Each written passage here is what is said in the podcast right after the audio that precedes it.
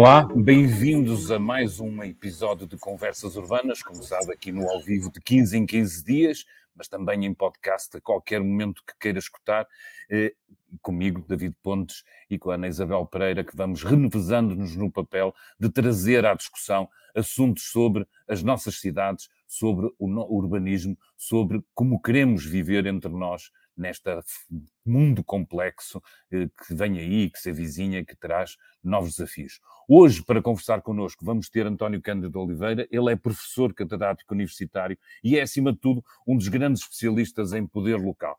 Bem-vindo, professor. Obrigado pela sua presença e por ter aceito este convite para uma conversa em, em início ou após, após eleições autárquicas para discutirmos alguns desses pormenores sobre o poder local e sobre a forma como os cidadãos olham para ele.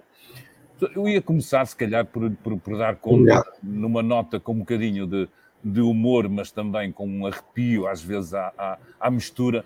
É no dia seguinte às eleições, eu reparei, nomeadamente nas redes, que por exemplo, em relação aos resultados de Lisboa, havia muita gente que tinha votado à esquerda, eh, não votando no candidato do PS, achando que lá no fim eles se entendiam para fazer uma coligação. A exemplo daquilo que conhecem no Parlamento, seria possível uma geringonça. Hoje de manhã, por exemplo, também acordei a ver pessoas a misturar assembleias de freguesia com vereadores, a cruzarem resultados, isto nas redes, mas imagino, para além disso, estamos a falar de pessoas empenhadas politicamente, a confusão que aí vai.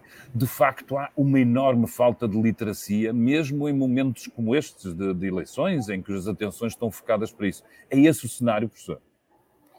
Muito obrigado e obrigado pela sua generosidade. Na verdade, choca esta, essa falta de conhecimento sobre, o, sobre as regras da democracia local, como eu costumo chamar, e que nós também, em três palavras, chamamos poder local democrático. Eh, na verdade, as regras não são as mesmas, como bem sabe, no, no que diz respeito à democracia local, há uma regra fundamental que é o presidente é o cabeça da lista mais votada. Isto não existe a nível nacional, existe a nível local, está na Constituição. Presidente da Câmara, presidente da Junta de Freguesia, é o primeiro da lista mais votada para a Câmara, no caso dos municípios, para a Assembleia de Freguesia, no caso dos, das freguesias, e daqui não há que fugir. Portanto, não há possibilidades de fazer outra coisa que não seja o presidente eleito com maioria absoluta tem a vida resolvida, se não tiver maioria absoluta tem que, tem que arranjar maneira de poder levar a sua adiante e levar a sua adiante, isto é, levar o seu programa, a sua, as suas ideias, mas vai ter que negociar um negócio que às vezes passa para a atribuição de pelouros, outras vezes não passa, acordos, acordos pontuais, e, e é assim, e tem que ser assim. Professor, na ideia do legislador, constituído neste caso, esta ideia que me parece a mim virtuosa, nem sempre bem praticada, de que de facto eh, estamos numa. Os problemas são tão próximos que nós devemos ser capazes de encontrar bases de entendimento. Há aqui um apelo maior ao entendimento entre quem ganha e quem é oposição. Eh, reconhece isso no poder local? Acha que é assim e que isso nos deveria obrigar a uma prática mais ativa do consenso? Porque afinal a democracia também é isso, encontrarmos os pontos comuns em que, mesmo tendo perspectivas diferentes e muitas vezes maneiras diferentes de lá chegar, encontremos caminhos que são possíveis de partilhar. É, é, perfeitamente de acordo. Isto é, é o, a regra deve ser essa, deve ser o consenso, chegar a, chegar a acordos, porque a partir da eleição a democracia local continua, o poder local continua e é o poder que continua em ação e, e, e todos somos, fazemos parte dele, somos eh, temos obrigações e a obrigação é, é, chegar a consensos, mas temos de admitir eh, que em certos momentos isso pode não ser possível. Pode haver razões várias, eh, situações que mereciam outra solução. E infelizmente, infelizmente, a Constituição, curiosamente só a Constituição, não a lei, prevê para momentos de crise a possibilidade de destituir o Presidente da Câmara. E a Constituição está bem porque há, há situações em que Presidente da Câmara, por, por, por, razões várias, às vezes até teimosia, continua a querer gerir um, um, município, está lá quatro anos porque a Constituição diz que o Presidente é o mais votado, a, a prejudicar inclusive a sua, a sua autarquia. Portanto, a possibilidade de haver uma destituição não me choca. O que, o, o que me choca é que não haja uma lei que o concretize e que não faça outra coisa. É que se a Assembleia entender destituir o Presidente, então ela também tem que cair, porque a última palavra pertence sempre aos cidadãos, pertence sempre ao povo. Professor, achava é... que devíamos, devia haver uma alteração legislativa que contemplasse isso. Não é, alter, não é alteração legislativa, é o cumprimento da Constituição. A Constituição tem um artigo que diz que deve haver uma lei. Há 20 anos que diz isto, que deve haver uma lei que preveja o modo como deve, eh, deve ser destituído o, o, o presidente eh, da Câmara, o presidente da, da Assembleia Municipal, eh, para, para, que não se crie aquela coisa que deve ser utilizada só em casos extremos, porque a regra, como dissemos no princípio, e continua a mantê-la, deve ser a de consenso. Eu julgo que uns presidentes de Câmara inteligentes, sem, sem, sem ofensa, não é? Eh, devem fazer tudo por isso, devem dizer assim, meus senhores, a partir de agora o que está em causa é o bem da nossa, do nosso município, da nossa freguesia. Vamos aqui entendermos o que é que é possível, o que é que não é possível, etc. Essa deve ser a regra e, e é uma boa regra. E também é boa regra dizer-se que o primeiro da lista mais votada é o Presidente da Câmara ou o Presidente da Junta de Freguesia. O que não pode ser é absoluta. O que, que deve, deve haver é as, uma possibilidade em casos extremos, em casos em que, em que não é possível chegar a acordo, ir para eleições, mas eleições, eh, uma moção de censura, estas coisas são engraçadas, sabe? Porque em Portugal, neste momento, a Assembleia Municipal pode votar uma moção de censura à Câmara. E qual é o resultado? Nada. Não há consequências, não destitui.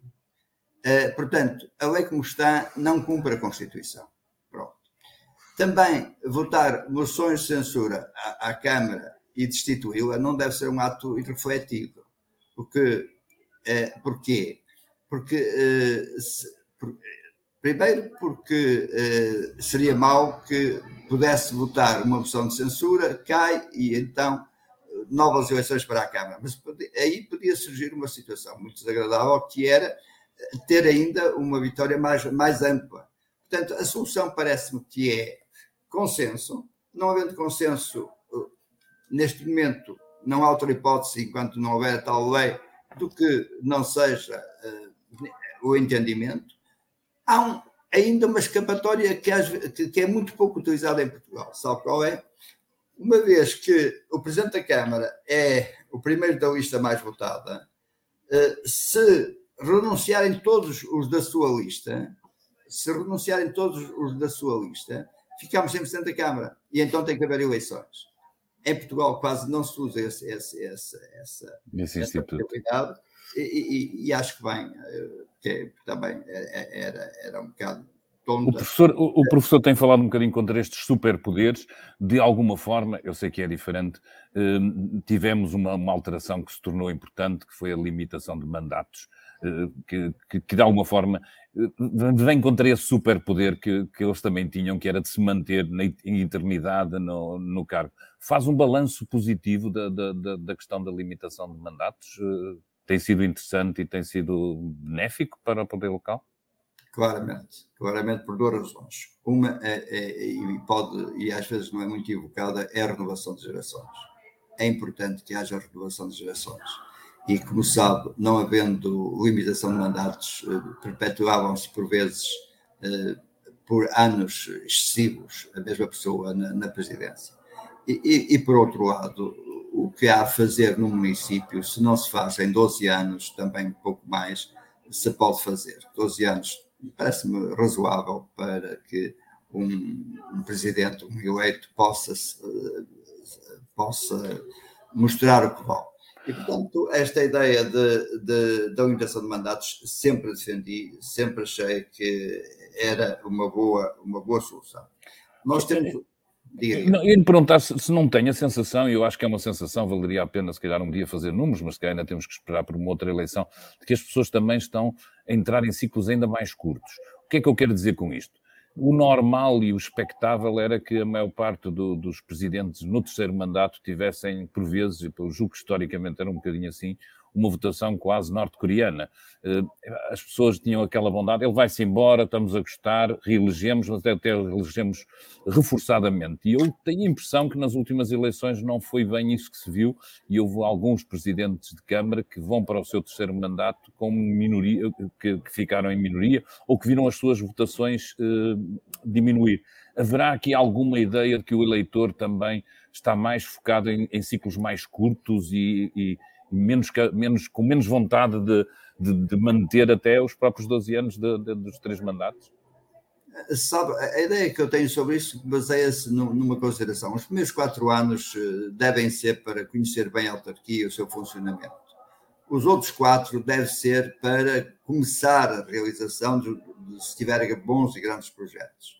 E o terceiro para os computar. Portanto, parece-me isso bem e acho que se for bem explicado à população, as, as pessoas entendem, entendem que 12, 12 anos não é muito, não é, não é muito porque efetivamente se se quer governar bem o município é preciso também levar obras, obras e, e, projetos a cabo e oito anos pode não ser o suficiente. Suficiente, sim, claramente. E por isso acho que, que estamos bem nessa limitação de mandatos aos 12 anos, embora reconheça isso. E há um outro problema muito mais interessante é o, o, presidente que no terceiro mandato começa, e isso é outro problema que também não está estudado, se se começa a desinteressar, eu sabe, eu vou-me embora.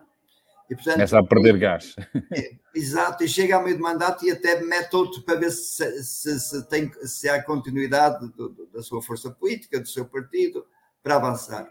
Aí a minha tese do, do, do terceiro mandato para concluir a obra eh, cai, não é? Mas acho que 12 eh, anos em princípio parece-me bem e que eh, esses, isso de que fala, e nomeadamente o próprio cansaço do, do presidente no, no, no, no, último mandato é, é, sinal de duas coisas. Ou que já não tem mais nada para fazer e, na verdade, então faz muito bem é, ir-se embora, ou, uh, ou que está a falhar alguma coisa, não é? Porque, como disse, quatro anos para conhecer bem o município, oito anos para pôr no, no terreno os projetos que interessa e, e, o, e, o, terceiro mandato para os acabar.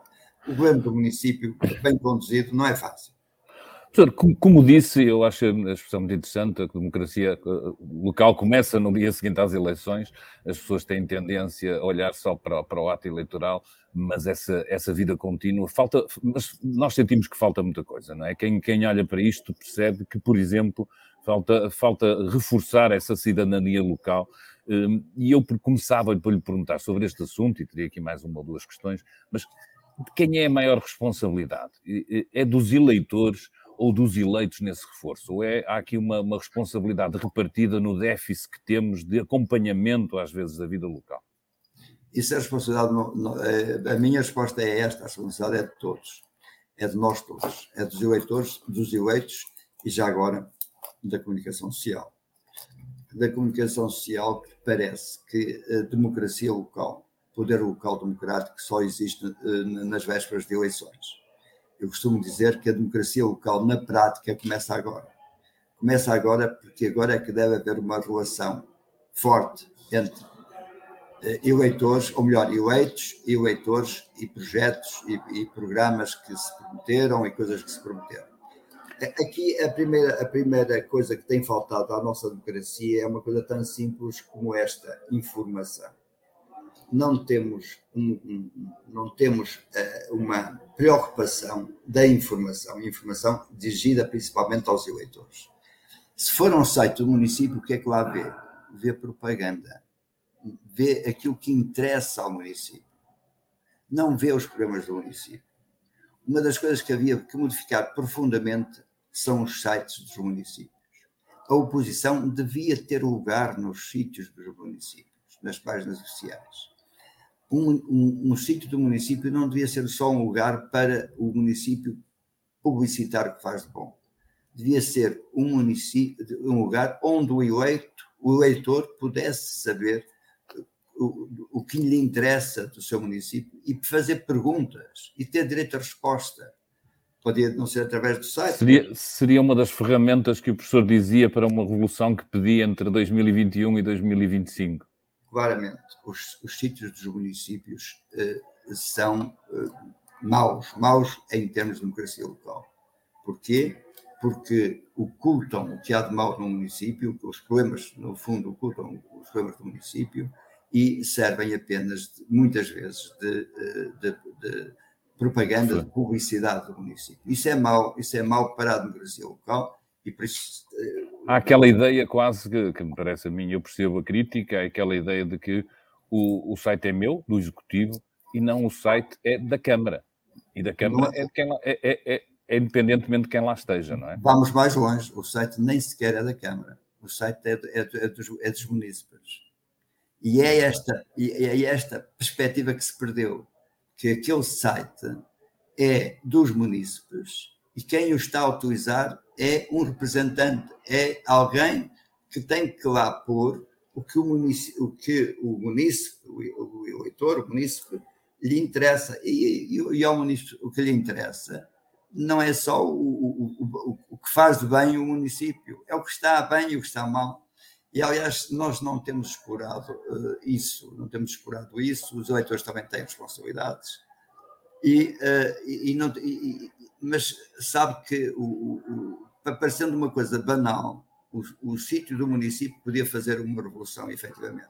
Quando o sítio do município for um lugar em que a oposição tenha espaço, em que possa pôr lá os seus problemas, em que o, o, o, o possa fazer perguntas com direito a resposta, quando eu tenho essa experiência da minha vida, isto é, eu tenho, eu, eu uma vez comecei a fazer perguntas uh, banais, não é de interesse pessoal, é de interesse do município. E a certa altura, como sabem, os gabinetes dos presidentes cada vez estão bem mais cuidados para fazer propaganda e a publicidade, já em vista das próximas eleições. Não estão montados para informar os cidadãos. E quando eu fazia perguntas que não eram não eram graves, mas era. Olha, isso é melhor perguntar ao presidente. Porque é isto, não pergunta a mim, que senão eu fico aqui atrapalhado. Quando a, a política devia ser exatamente o contrário, isto é. Uh, sabe que há bons. Quando falava de estudos, tem razão, porque há um município, que eu não vou dizer o nome, tem uma política contrária, que diz que a obrigação do funcionário é informar, não é esconder informação e esse presidente e essa Câmara está, está a ver bem o problema. Um funcionário não existe para esconder informação. Existe para informar, porque é exatamente quando um funcionário se dirige, quando um eleitor se dirige a um funcionário, é o dono, é o proprietário, é, é o, digamos assim, o titular do poder que está a exercer a um seu é Mas o professor sabe que a, que a, regra é o contrário, não é? A regra é, é esconder. Eu também posso atirar para cima da mesa a minha experiência. Lembro-me bem, por exemplo, numa autarquia grande, ter um dia questionado, para gostávamos de saber quantos guindastes vocês licenciaram nos últimos tempos. E a única intenção era dar conta da, da atividade imobiliária e da capacidade que estava a cidade a refletir. Até hoje ainda estou à espera da resposta, porque é, não, não temos nada que lhe dizer isso é inacreditável, é mesmo assim. Claro que eu teria instrumentos legais para insistir, mas a simples atitude disto, obviamente, às vezes demove-nos de tentar eh, encontrar determinadas coisas. Medo de dar informação. O que é, que é impressionante. Nós sabemos que os eleitos têm essa dificuldade, têm esse déficit, e eu perguntava-lhe, nesta, nesta vontade de aprofundarmos a, a, a cidadania local, também se registra ou como é que classificaria Portugal no que diz respeito ao associativismo local. Eu sou daqueles que, infelizmente, inveja, eh, suponho eu pelas melhores razões, coisas que se passam no norte da Europa, ah, às vezes um passeio pelas ruas e eu há pouco tempo estive numa cidade europeia do centro da Europa e, e, e, passeava pelas ruas e junto a uma feira vi uma senhora que tinha um cartaz onde se percebia claramente que estava a discutir os sentidos de trânsito do seu bairro estava ali a puxar pessoas e a querer conversar com elas sobre o que é que elas defendiam para os sentidos de trânsito do, do bairro, para a ocupação do, do, espaço público. Diria, professor, qual é o seu diagnóstico deste tipo de cidadania local? Ou seja, nós até temos, ou até tínhamos, um associativismo forte, mas raramente mais de voltado e de mão estendida para a autarquia para receber os seus subsídios do que de olhos postos naquilo que a autarquia uh, faz. E não tem que ser uh, tudo reduzido ao partido político. Um comentário geral a isto, professor. Uh, a, ideia dos movimentos cívicos é fundamental, a ideia de que deve haver uma, uma um estímulo, deve-se deve apoiar essa, esse, esse associativismo e esse, esses movimentos que fazem com que as pessoas possam uh, ter uma intervenção mais, mais ampla. Mas aí a lei até pode ajudar, sabe? Há países em que, por exemplo, uma intervenção urbanística forte na, na zona onde, onde vivemos obriga a chamar a comunidade para discutir aquele, aquele projeto. Isto é, em vez de nascer ali um prédio ou uma urbanização perfeitamente às escondidas, ou às escondidas, ou pelo menos quase na ignorância dos, dos vizinhos, de, de quem lá mora, haver uma discussão pública sobre essa matéria. Já viu o que, é que isso significa? significa o envolvimento dos cidadãos nos problemas. Esse problema de trânsito que me fala, porque é que as pessoas que ali moram eh, podiam ser muito bem convocadas e está, podia estar previsto inclusive na lei que não, não, seria, não seria uma lei complicada a ideia de que quando um projeto tem impacto numa, na, naquela comunidade de vizinhança, então chamá-los para uma discussão pública.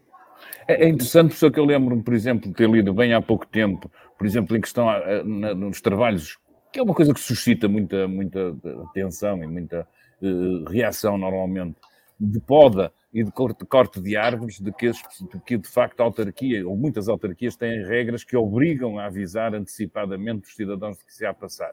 Mas tenho a sensação que em coisas bastante mais importantes eles fazem por todos os possíveis por não tentar despertar a, atenção dos cidadãos até o momento em que os andaimes começam a ser erguidos e já é tarde demais para eles poderem dizer alguma coisa contra ou a favor.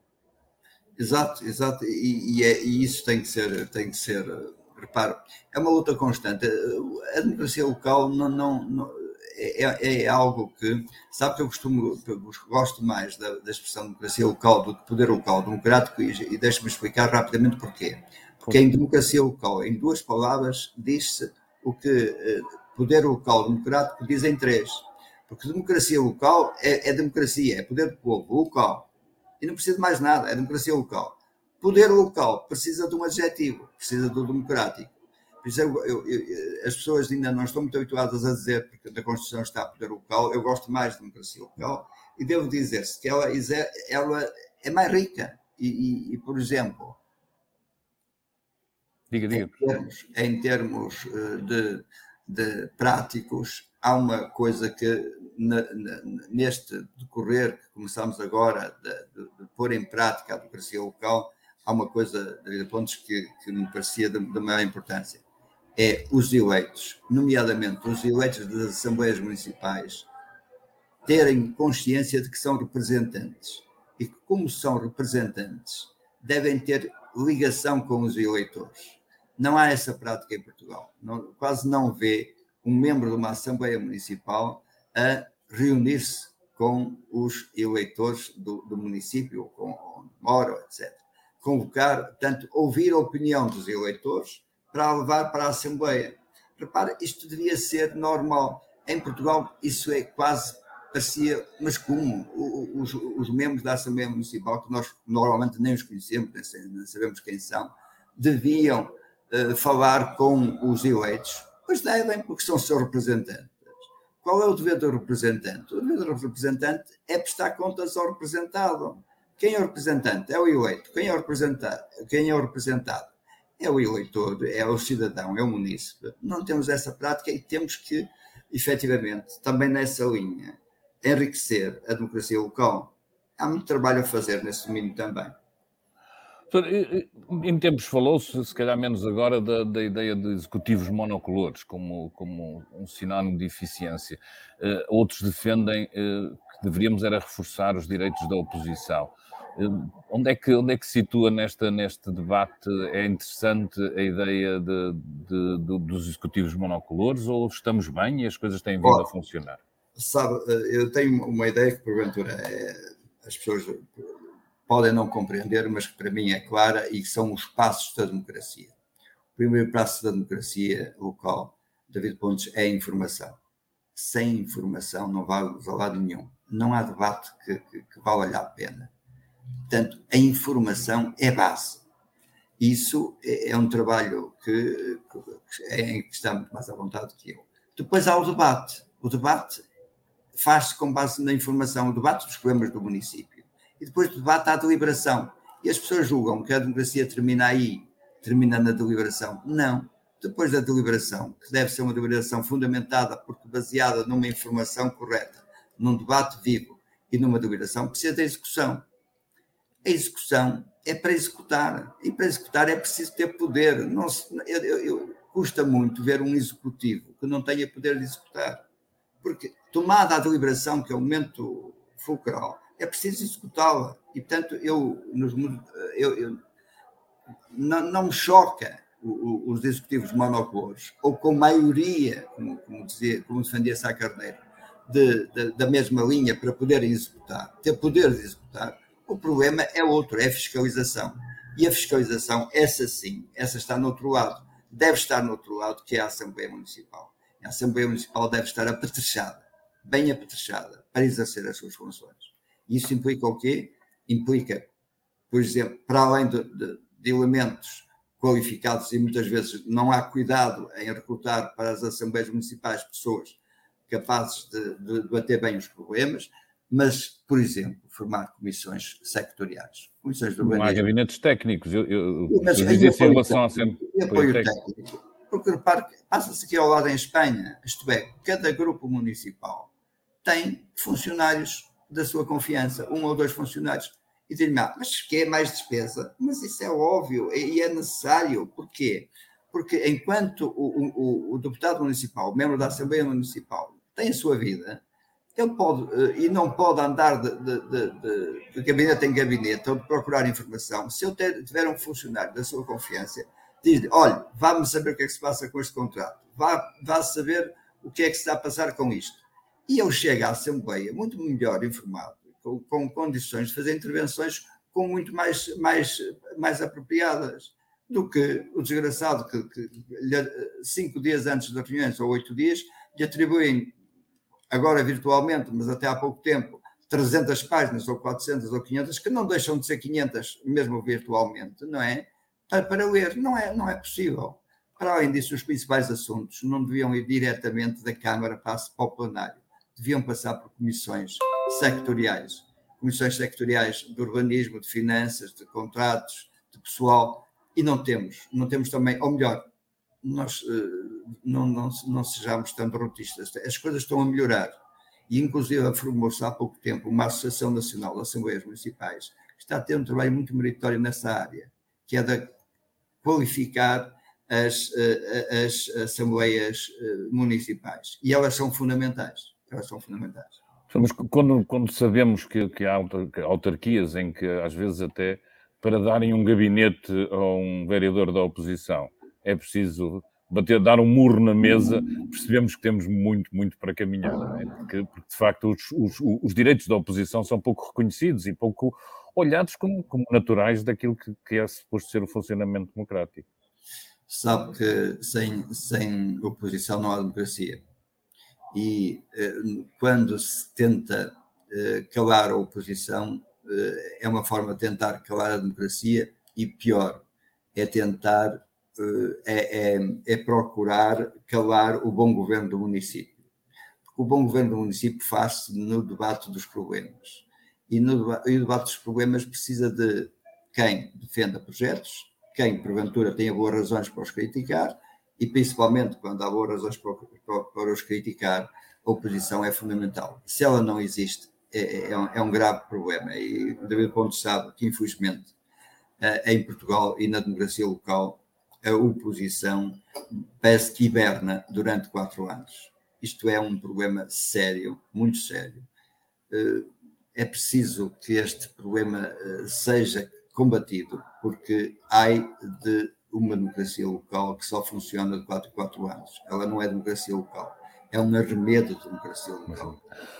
Não sei se tem a mesma sensação que eu, eu parece-me a mim que, por efeito da pandemia, mas também de uma série de outras preocupações que vêm para, para junto à opinião pública, que têm a ver com as questões ambientais e com a questão de mobilidade, parece haver mais massa crítica, pelo menos nos grandes centros urbanos, mais disponível para intervir, não necessariamente só através dos partidos políticos, mas também de algum ressurgir deste, deste associativismo que estamos aqui os dois a, a defender. Eh, concorda comigo? Não? O que é que acha, professor? Ele é fundamental. Não imagina, a tendência vai ser para que as autarquias locais, nomeadamente os municípios, tenham cada vez mais competências e mais poder. E isso naturalmente, porque é assim que um bom governo do país deseja, deseja não, pede, uh, é necessário, exige. Porquê?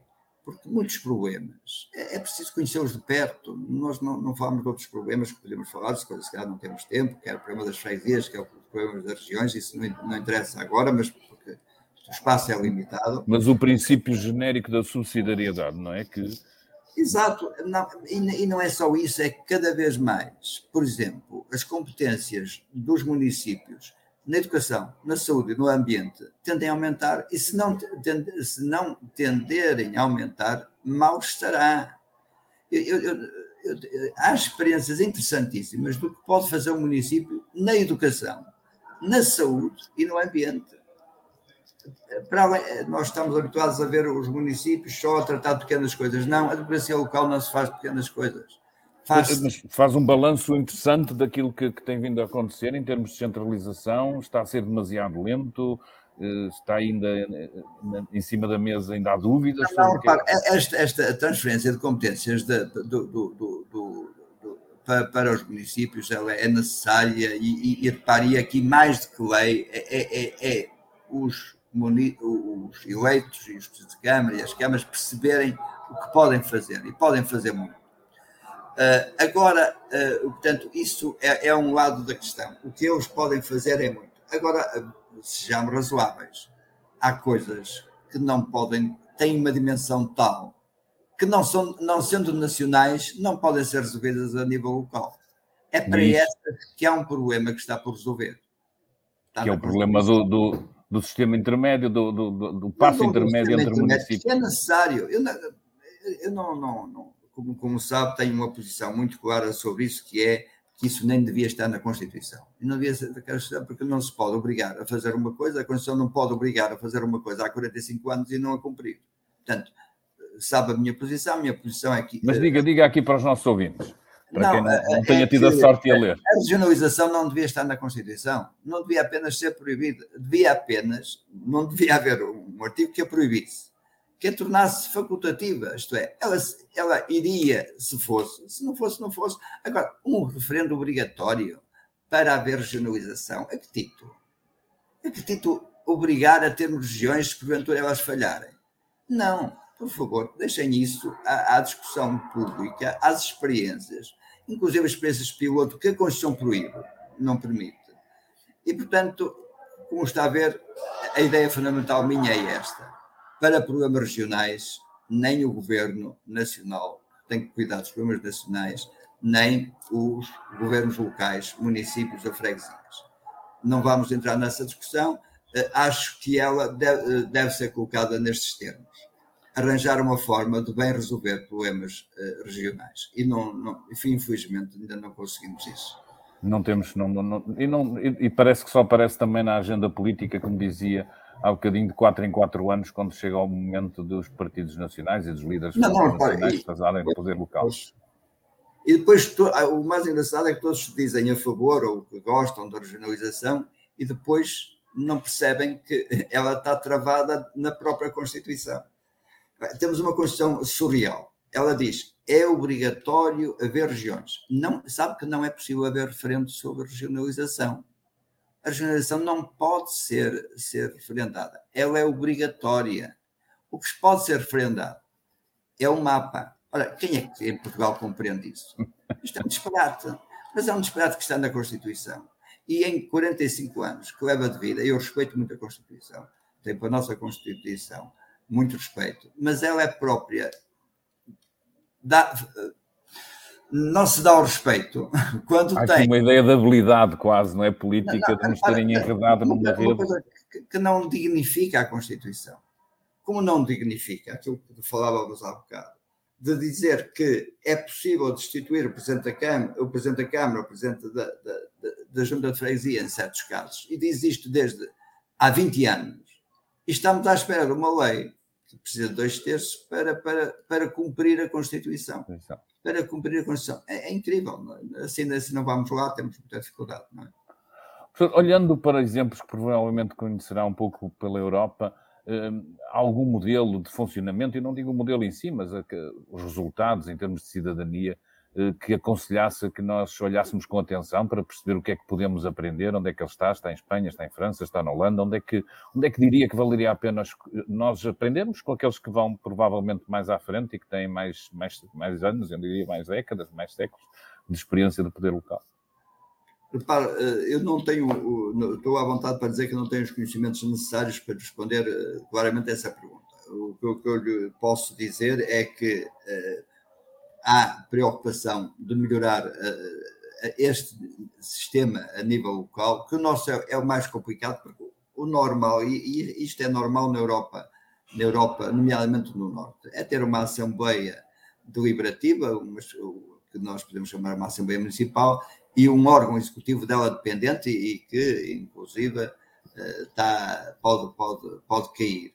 Eh, o que, o que acontece na Europa é que efetivamente a descentralização vai muito mais longe. E vai muito mais longe porque as pessoas já, já perceberam que os problemas que são, que podem ser resolvidos a nível, eh, a nível próximo das populações, o tal princípio da sociedade, aí devem ser resolvidos.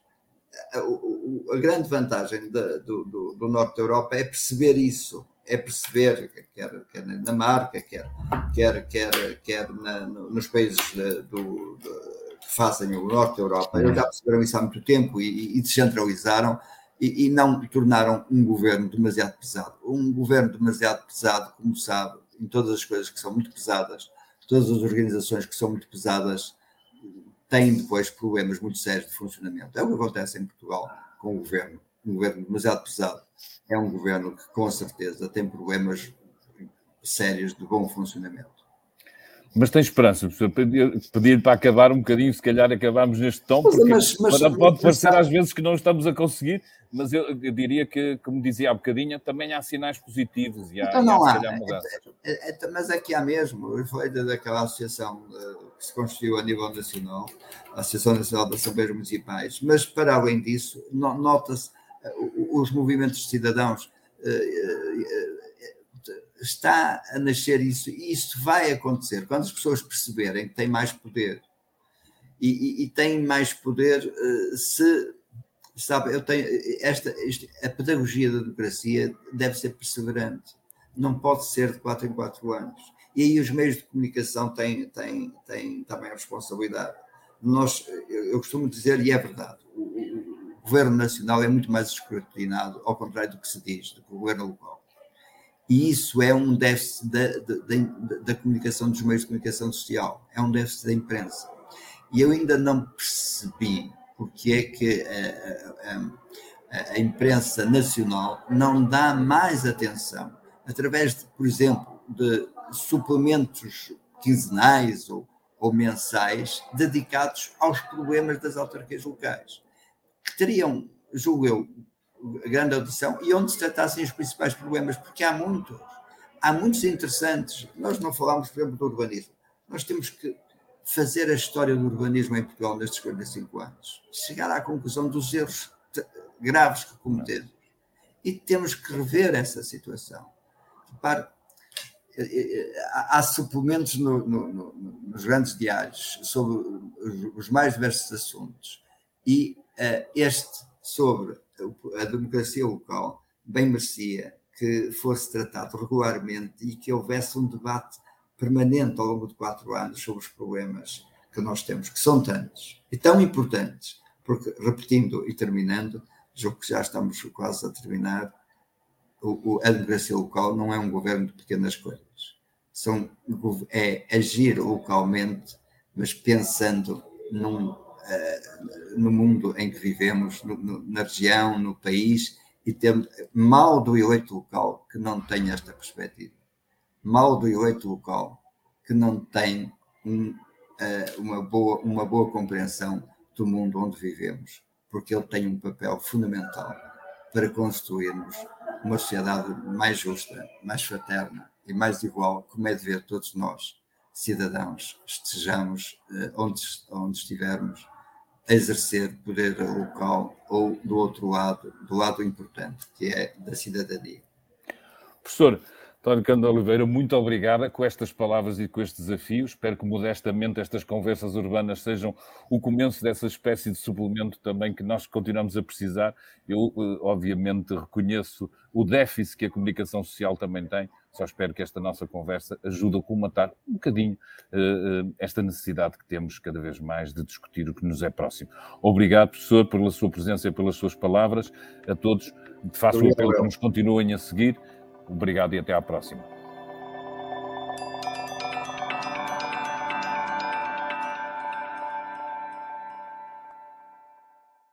O público fica no ouvido.